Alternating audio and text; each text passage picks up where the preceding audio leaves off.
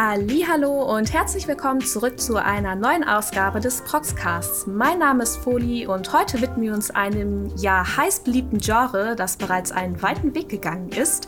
Es geht dabei um Yaoi und Shonen Ai oder anders ausgedrückt um Boys Love, also die Liebe zwischen zwei Männern in Anime und Manga. Und mit dabei habe ich heute einerseits Cube. Hallo.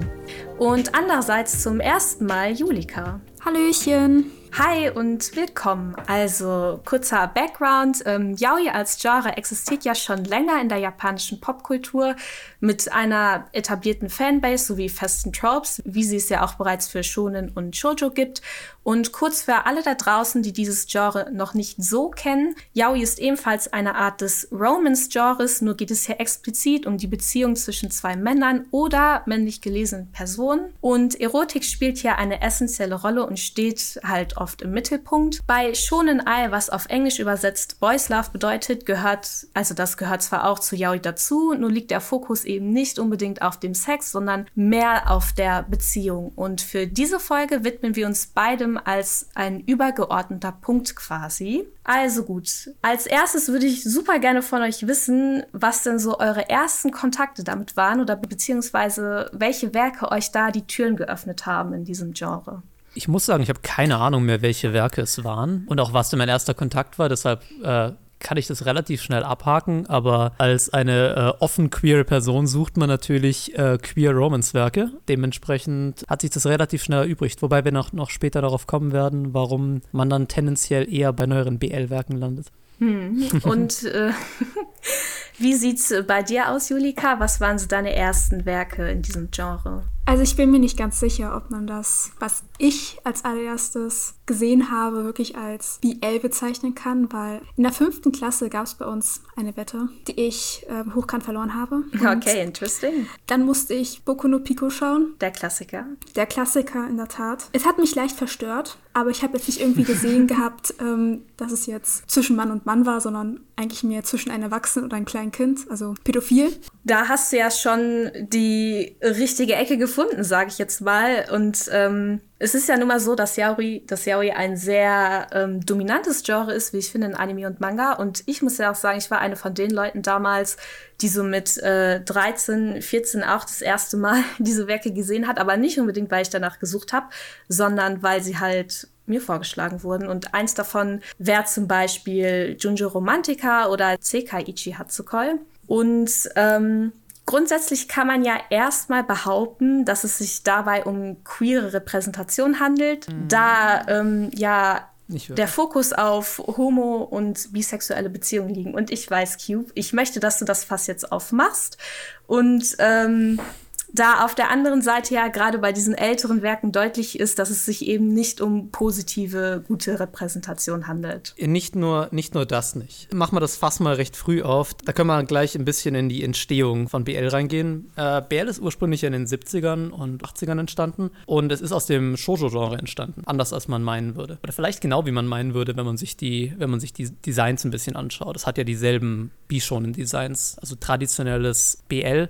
hat ja dieselben Bishonen-Designs, so ein bisschen auch wie Shoujo. Und das Genre ist extrem und sehr, sehr inhärent mit dieser ganzen Fan- und, und Fujoshi-Kultur verbunden. Und auch ein bisschen mit der, auch der Fankultur von anderen Werken, was wir dann später auch ein bisschen merken werden. Und die Verbindung mit dem Shoujo-Genre ist extrem interessant und wichtig für das Genre, ähm, denn man würde sich natürlich fragen, warum würden Frauen inhärenten ein romantisches Genre über, über Männer, also über, über Liebe zwischen zwei Männern anschauen und nicht wirklich, also über ein Werk über, über heterosexuelle Beziehungen. Und die Antwort darauf, weshalb ich so ein bisschen leise gestöhnt habe, als ich, als ja, ich gehört habe, genau über Repräsentation gestöhnt, genau, ähm, war, weil äh, BL meiner Meinung nach nicht wirklich über homosexuelle Beziehungen geht. Ähm, Alright, interessante sondern BL, äh, BL stellt eigentlich, stellt zwar materiell homosexuelle Beziehungen dar, aber von den Charakterisierungen und Personifizierungen stellt es Hetero-Beziehungen.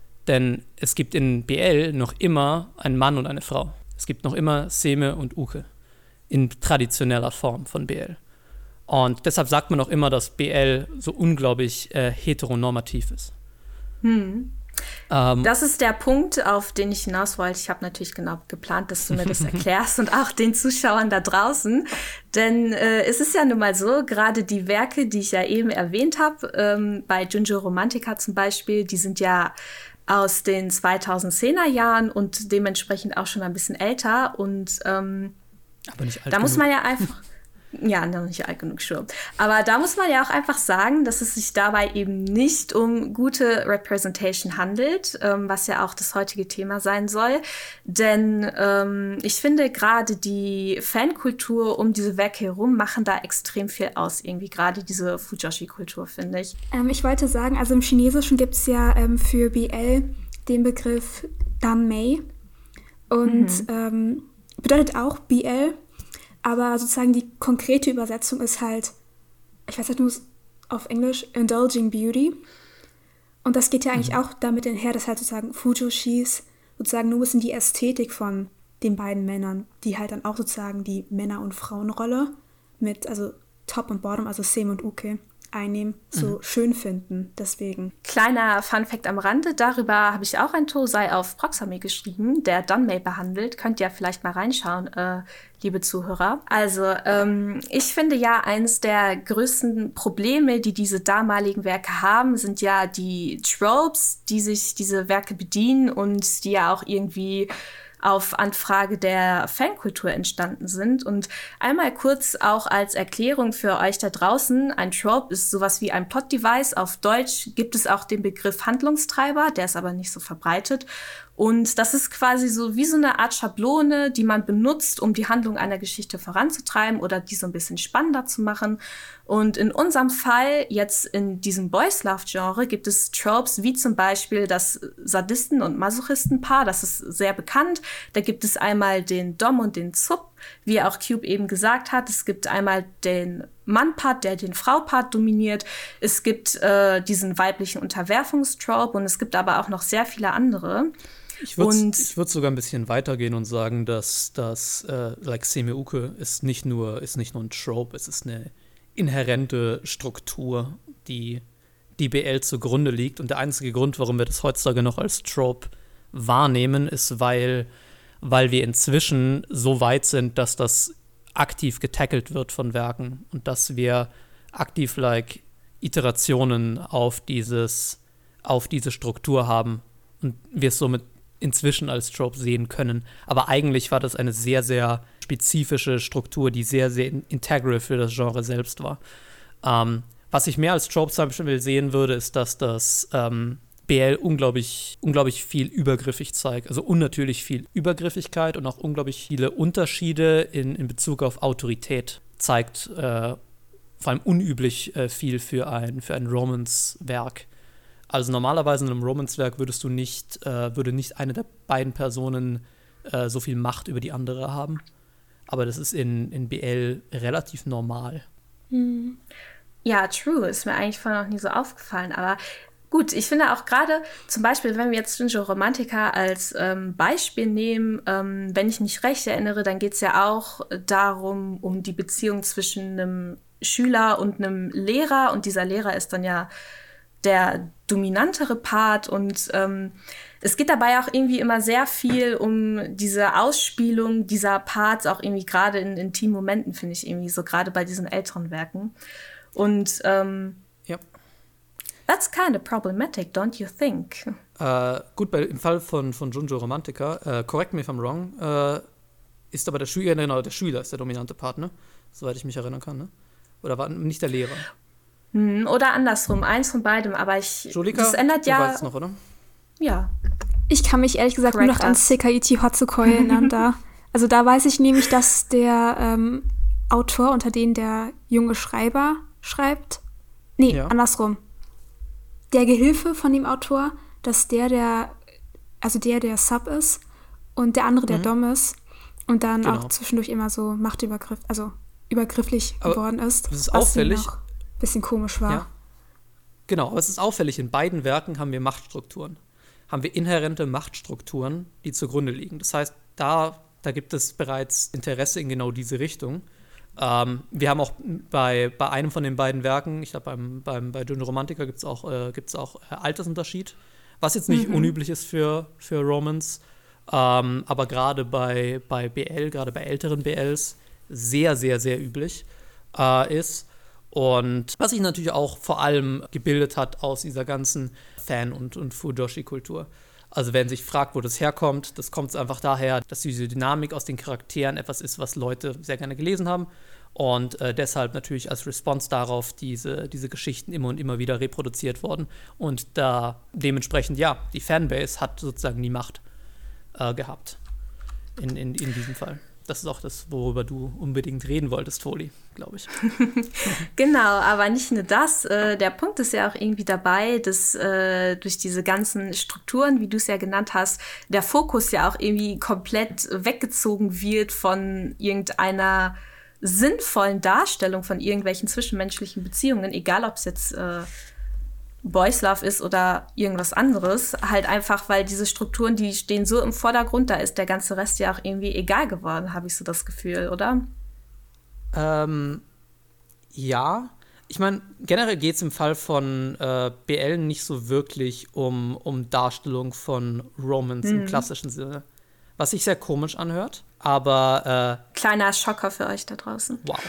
Sondern es geht äh, wer, sich, wer sich fragt, um was es eigentlich geht in BL, äh, BL ist eine, ist eine Ausweitung vom, vom Konzept, also äh, viele Leute haben geschrieben, über was es geht in BL in, in, in alten Jahren. Das ist etwas, das ist ein Forschungsthema, wie konnte sich dieses Genre so, so äh, bilden über die Jahrzehnte.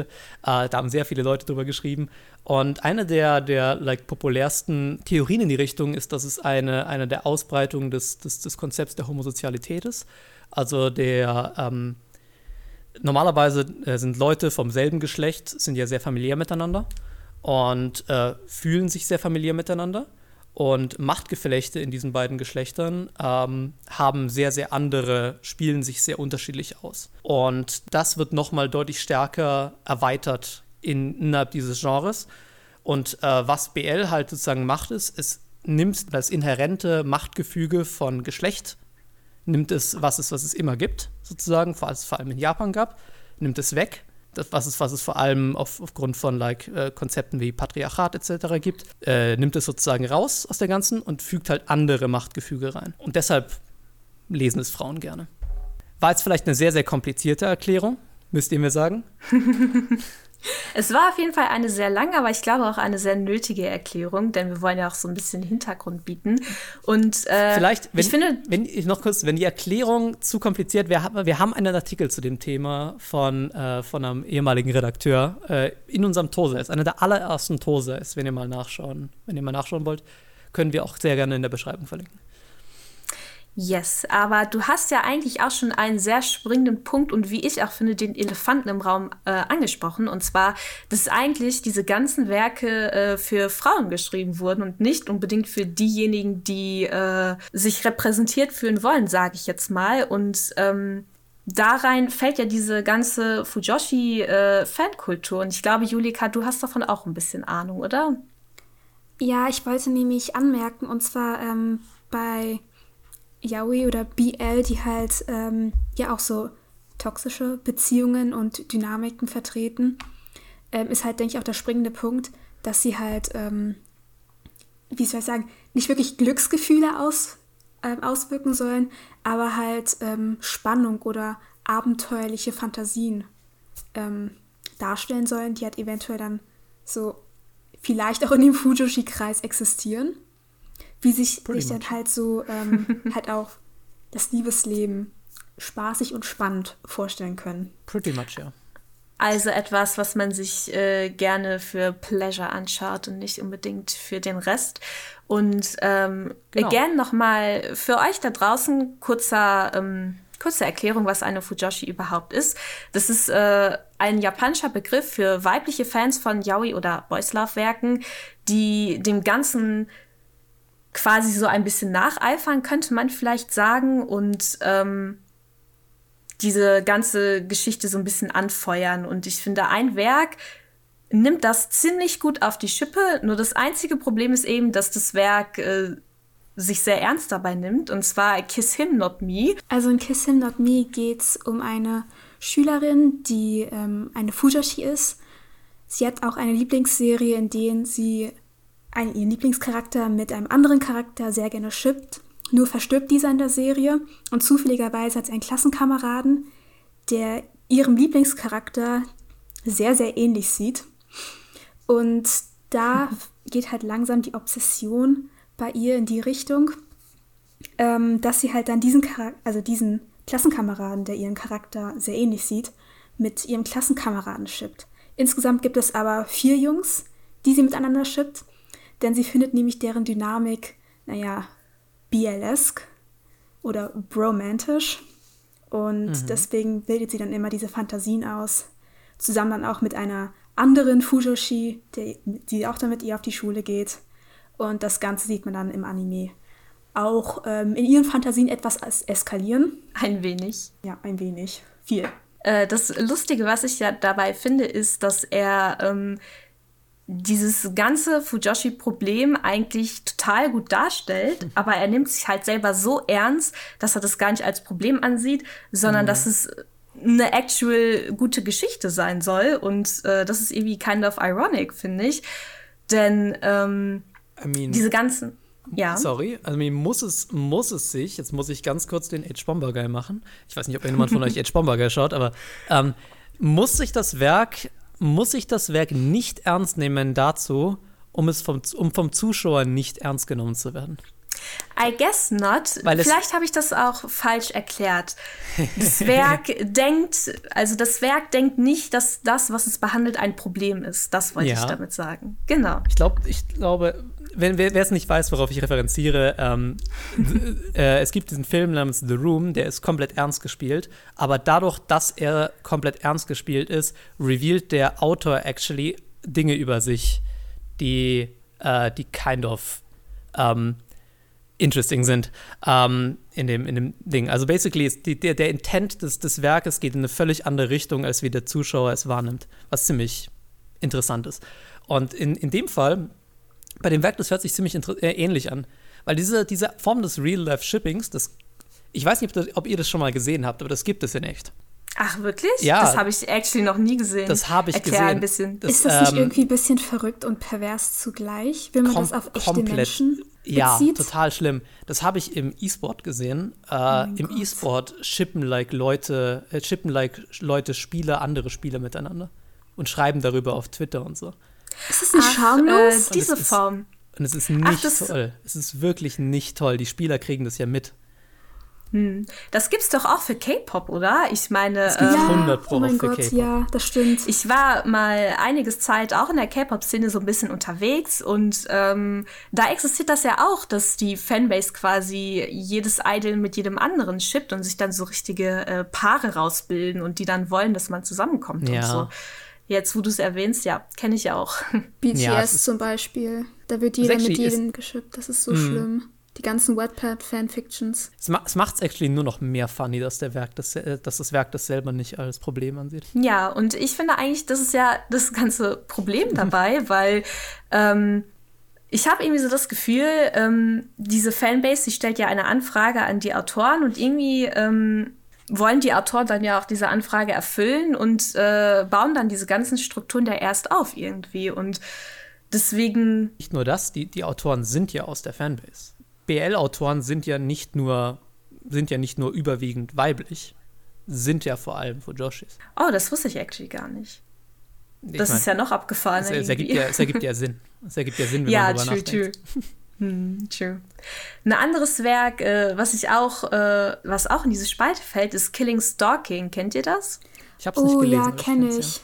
Kenne ich. Da gab es hm. auch die Diskussion darüber, ob es überhaupt ein BL ist oder nicht doch einfach nur genau, eine verrückte genau. Geschichte.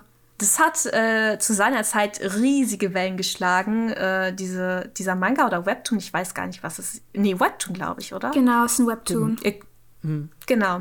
Der Webtoon hat ja riesige Wellen geschlagen und ähm, die Leute sind dann ja auch ziemlich schnell auf den Zug aufgesprungen, dass das äh, eine Boys Love Geschichte ist. Also, dass der Entführer und der Entführte dann irgendwie am Ende so eine Beziehung führen oder so. Und am Ende hat ja der Autor klargestellt, dass es einfach eine Thriller-Geschichte sein soll, so ein bisschen mit Horror und so. Aber auf gar keinen Fall eine Boys Love Geschichte und die Leute waren aber so sehr auf diesem Zug unterwegs, dass niemand diesen Manga mehr als äh, Thriller gelesen hat, sondern einfach nur noch als Boys Love, was ja irgendwie auch voll in diese äh, Fujoshi Spalte reinfällt, finde ich. Also wenn man den Manga in Thalia oder so kaufen möchte oder in einer Buchhandlung, dann wird er aber auch in dem Yaoi-Kategorie ja, genau. ausgestellt.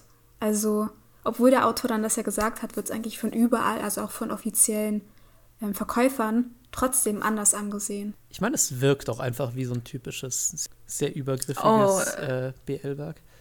Aber Übergriffig ist, glaube ich, ein Understatement bei Killing Stalking. Das ist also. ein starkes Understatement. Also das schon Stockholm-Syndrom ja. mit ähm, einer guten Tracht Gewalt, ähm, alles was dazu Manipulation. Gehört, ja. Ich würde sagen, so, so, so mittleres 50. Prozent. So, so, mit, so mittleres Percental circa? Für, für also wenn es sogar dazu kommt, dass die Polizei, ähm, naja, eingesetzt wird und die Polizei nicht checkt, dass ein Entführungsfall ist und ähm, mhm. der eine Polizist sogar seinen Job verliert, weil der andere so Connections hat, dann glaube ich, geht es darüber noch hinaus. Mhm. Und wenn man das Ganze nochmal betrachten würde zwischen Mann und Frau, will man ja nicht sagen, oh, das ist eine etwas komische Romance-Story oder so. Stimmt, jetzt wo du das ja. sagst, wenn man, äh, wenn das ein normales Paar wäre, ne, von Mann und Frau, dann sähe ja auch die Diskussion hinter diesem Webtoon auf einmal ganz anders aus. Genau. Dann würde ja niemand auf die Idee kommen, dass das irgendwie ein Romance-Werk ist oder so. Dann würden alle direkt sagen, das ist ein Thriller, anstatt einfach zu sagen, oh, die sind ineinander verliebt und so weiter und so fort. Ich würde noch einmal auf Kiss Him Not Me zugehen wollen. Ich habe nämlich den Manga durchgelesen gehabt. Und im Anime wird ja das Ganze auch immer dargestellt, wie halt ähm, die Protagonistin und ihre eine Freundin die ganzen Jungs schippen. Also im Laufe der Serie hört das so langsam ein bisschen auf. Und soll ich jetzt spoilern? Ja, Spoiler ruhig die Zuschauer. Genau. Wir können ja so ein bisschen, wir können ja einen Spoiler einblenden. Aber für alle, die ab dem Punkt weiterhören wollen. Sie verliebt sich halt letzten Endes in eines der Jungs, den sie halt geschippt hatte. Und I mean, die heiraten noch am Ende. Das ist, das ist about das Pleb-Ende, was ich für diesen Manga erwartet habe. Ja, aber äh, die wildesten Sachen was you mean? Elaborate. Was meinst du mit Pleb-Ende? Das möchte ich jetzt gerne wissen.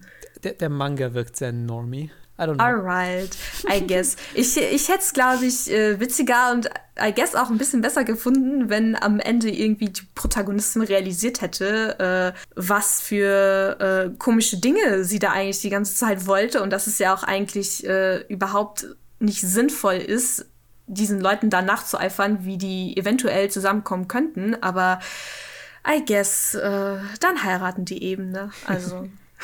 Kann man machen, muss man aber nicht. Aber gut, ähm, ich würde sagen, wir kommen jetzt mal so ein bisschen aus diesem Loch raus und widmen uns jetzt auch mal den Werken, die actually ein bisschen gute Representation zeigen und ähm, was äh, diese Representation überhaupt ausmacht. Und ich würde sagen, äh, feuerfrei. I mean, wir können einfach mal mit dem, mit dem simpleren der Werke beginnen, nämlich äh, Umi Beno Étranger. Ähm, ich glaube, es ist ein Manga, den, den recht viele kennen, hat auch einen Film. Umibino Étranger ist ein recht, ist ein recht spannendes kleines Werk, weil es, ähm, weil es pretty much ignoriert, dass es ein BL-Werk ist. Okay. Okay. Go on. Das ist interesting, weil gehört es eigentlich nicht zu BL, oder? Es gehört zu BL. Was ich damit meine, ist, es, es gibt ja gewisse BL-Tropes wo, und, und, und gewisse BL-Strukturen. Und ich habe das Gefühl, alle heutigen BL-Werke haben das Gefühl, dass sie mit diesen Tropes in irgendeiner Form interagieren müssen. Also entweder äh, Subversionen äh, bieten oder sie müssen, ähm, sie müssen sie darauf iterieren oder sie müssen irgendwas anderes damit machen. Umi Bien Étranger ist kein auf einfach ein Romance-Werk zwischen zwei Männern und ignoriert diese Tropes. Das war so mein, das war so mein Read auf dieses Werk. Julika, was hast du dazu zu sagen? Also doch, ich kann das nachvollziehen, weil ich habe auch mehr so gemerkt, dass es mehr in Richtung ging, dass ähm, es mehr um die, eigentlich größtenteils mehr so emotionale Verbundenheit von den beiden ging. Und nicht wie man ja. das jetzt so bei den meisten BLs hatte, dass irgendwas dazu geführt hatte, dass die auf einmal so körperlichen, intimen Kontakt hatten, was ja meistens immer der Catch ist zur Story, dass die dann auf einmal zusammenkommen, bevor dann irgendwie emotionale Sachen ausgehandelt werden, was ja dann auch im Nachhinein zu den ganzen Streitereien führt, da die nicht miteinander sich mhm. ausgetauscht haben. Also eigentlich das Fundament einer normalen Beziehung. Ja. Ähm, wenn man in der Hinsicht das betrachtet. Und beim Omibe No Étranger, Étranger, ähm, Französisch, sehr schwere Sprache, ähm, ist das halt anders. Also man hat ja auch ein bisschen Hintergrundgeschichte, also ein bisschen tiefere Hintergrundgeschichte da an der Stelle. Ähm, Durchaus. Denn durch Trauma eigentlich auch und so kann man ja auch irgendwie bonden und dass die halt diesen, diesen Escape dort haben. Dort bei dieser. Die Insel. Der, der Insel, genau, bei der Insel dort. Bildet, halt, bildet das halt auch so eine Atmosphäre, wo man nicht direkt denkt, ah, das geht jetzt so zur Sache wie normalen BL, sondern mehr so, hm. man hat da ein Setting, wie man eigentlich sozusagen eine gute Love Story eigentlich auch sich so anschauen würde. Also, ja. was man typisch hat bei Mann und Frau, aber jetzt ah. auch endlich mal so einfach eine typische normale Love Story zwischen halt auch Mann und Mann. Ja. Ein, ein, ein Vergleich, den ich Karnow gezogen habe, den äh, in meiner Rezension. Ich habe eine Rezension zu dem Werk geschrieben vor einer ganzen Weile. Ähm, actually dieses Jahr. Äh, fühlt sich nicht so an. Und das, das Werk hat eine, hat eine kind of, äh, hat eine kind of weirde äh, Makoto Shinkai Eskität von, von seiner Geschichte her. Ähm, auf eine ganz komische, auf eine ganz komische Art und Weise. Und ähm, was ich damit meine, ist, dass es, dass es einfach einen, einen Konf dass es basically eine, eine, eine Love Story präsentiert, die relativ klassisch ist. Und dann präsentiert es einen zentralen Konflikt in seiner Love Story. Und in dem Fall war der zentrale Konflikt etwas, was BL-Genre normalerweise, also im klassischen Sinne actually, heutzutage mehr, aber damals vor allem nicht, ähm, präsentieren, nämlich actually like Homophobie, actually soziale Homophobie und Heteronormativität, ist, sind ein zentrales Thema in, in Umimbeno Étranger, werden zentral thematisiert und sind actually ein, ein Konflikt in der Geschichte, der resolved werden muss, damit die Charaktere zusammen sind. Also nicht global resolved, sondern resolved für die Charaktere. Also ich habe das Werk ja überhaupt nicht gesehen oder gelesen und ähm, ihr würdet aber sagen, dass es äh, actual gute Repräsentation hat und sich von diesen ganzen Strukturen löst, weil mich würde mal interessieren, ähm, ob das auch wirklich für die Leute geschrieben wurde, die explizit danach suchen und nicht unbedingt für diejenigen, die einfach äh, auf diesem Pleasure-Zug unterwegs sind. Also ich habe eine Freundin, die ist halt eigentlich gar nicht so ähm, im BL-Bereich unterwegs gewesen. Sie schaut eigentlich auch mehr so schonen Sachen, wie jetzt zum Beispiel Jujutsu Kaisen mhm. oder One Piece und so etwas. Aber sie hat halt diesen Film sogar vor mir gefunden und meinte zu mir, das musst du dir mal anschauen, das ist voll cool. Und dabei war sie noch niemals in diesem Bereich gewesen und sie fand die einfach diese Story, also diese Love Story zwischen den beiden so schön und berührend, dass sie, sie, dass sie, sie mir den empfohlen hat. Und dann dachte ich mir so, okay, das ist eine gute Repräsentation. Geil. Ich finde, ich finde auch at this point, dass die, dass die Tropes von BL kind of mehr ein Problem sind für sein Genre. Ähm, ja, genau. Als, als, als das, also auch, ein Rap, auch eine, nicht nur eine Präsentation, nicht nur ein Problem für like, äh, für like Leute, die explizit danach suchen, sondern auch ein Problem für Leute, die einfach nur einen Romance-Film schauen wollen. Ähm, mhm.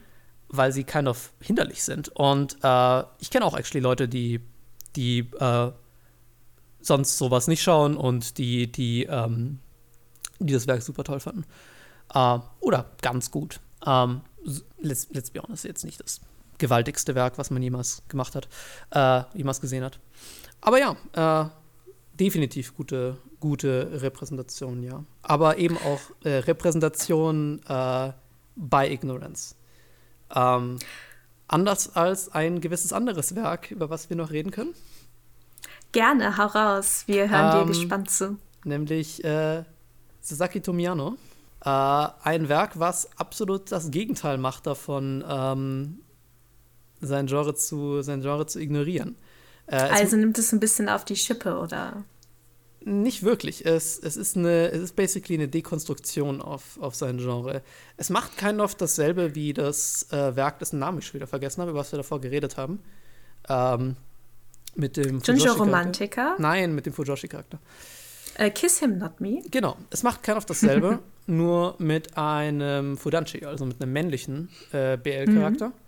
Ähm, und der schippt halt dann auch Charaktere in seinem Umfeld etc.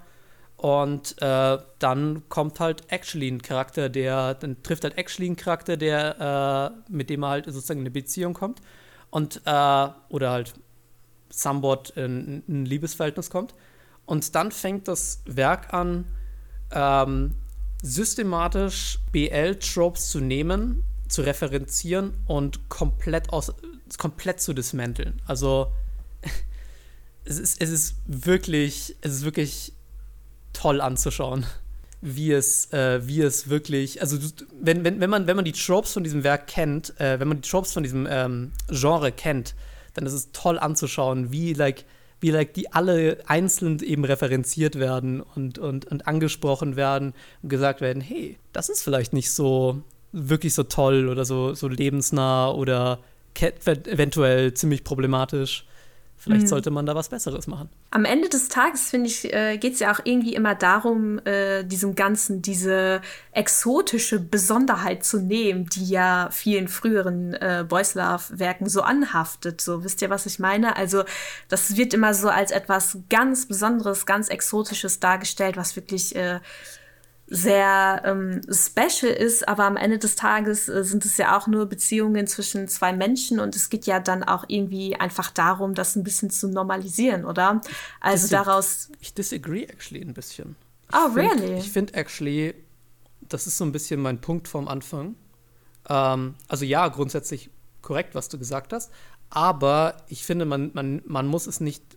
Ich finde nicht wirklich, dass sich die Werke selber als etwas Besonderes sehen, weil sie haben sich ja ganz explizit eben nicht etwas als etwas Besonderes gesehen, sondern sie haben, ähm, es gibt ja einen Grund, warum, warum frühe BL-Werke eben keine sozialen, potenziellen sozialen Probleme von, von LGBT in, im damaligen Asien äh, angesprochen haben. Sie haben diese Probleme genau, ganz explizit ignoriert. Ähm, aber die Fanbase hat es ja als etwas Besonderes angesehen, oder nicht? Also jeder, hm. der das liest, irgendwie äh, empfindet Yaoi als etwas äh, Besonderes, abgesehen von den normalen Beziehungen, oder nicht? Vielleicht. Ähm, aber es war es nicht wirklich. Das Problem, glaube ich, was du, das Problem eher, was man, glaube ich, was, glaube ich, abzubauen war über die Jahre und abzubauen, immer noch abzubauen ist, ist, dass es eben diese unglaublich heteronorme Struktur hat. Dass es, dass es basically Dinge darstellt, die einfach nicht nicht realitätsnah sind und die basically aus, die, die Strukturen basically entstammen, die aus der, die eben noch immer dem Ursprung aus dem Shoujo-Bereich basically, die basically immer noch als Resultat des Ursprungs aus dem Shoujo-Bereich ähm, entstammen.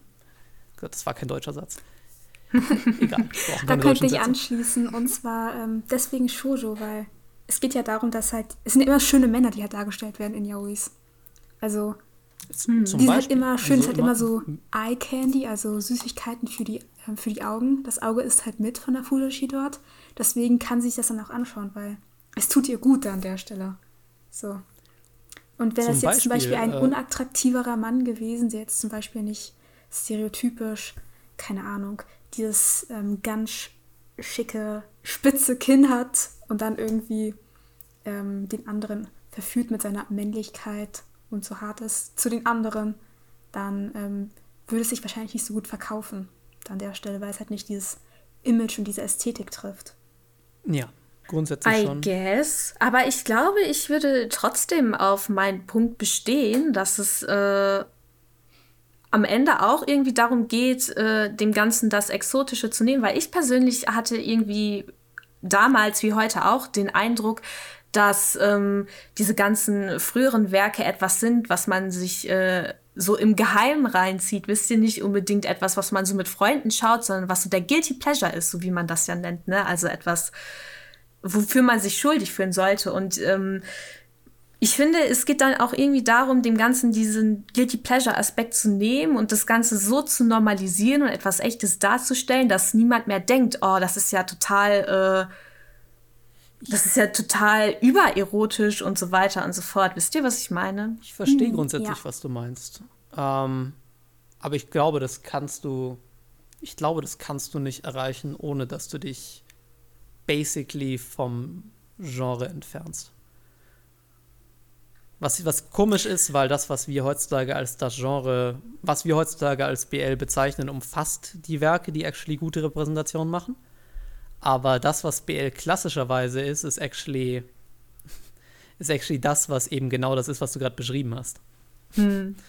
Aber gut, äh, dafür haben wir ja heute ein paar Werke mitgebracht, die mhm. eben dieses Genre ein bisschen verlassen und das Ganze mal auf gute Wege führt. Und ich habe euch da draußen auch eins mitgebracht, ein Manga, der nennt sich Boy Meets Maria. Äh, leider muss ich dazu sagen, dass der Mangaka, der diesen Manga geschrieben hat, äh, tot ist. Der ist mit 23 Jahren verstorben.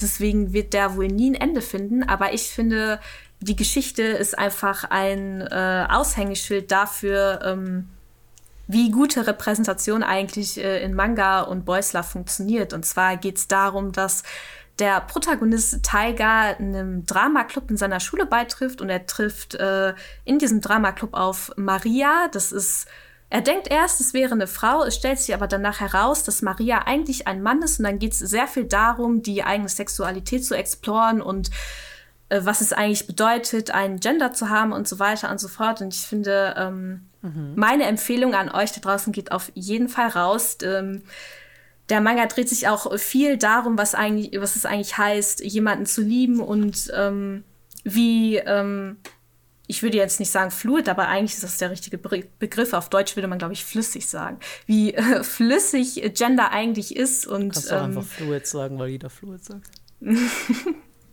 sure, äh, wie fluid äh, Gender ist und ähm, man könnte vielleicht am Anfang denken, dass es so ein bisschen auf dieser Trap-Schiene fährt, die ja auch extrem problematisch ist, aber tatsächlich äh, geht oder tackelt der Manga eben genau dieses Problem an und äh, nimmt das so ein bisschen auseinander. Deswegen ja. lest ihn äh, auf jeden Fall.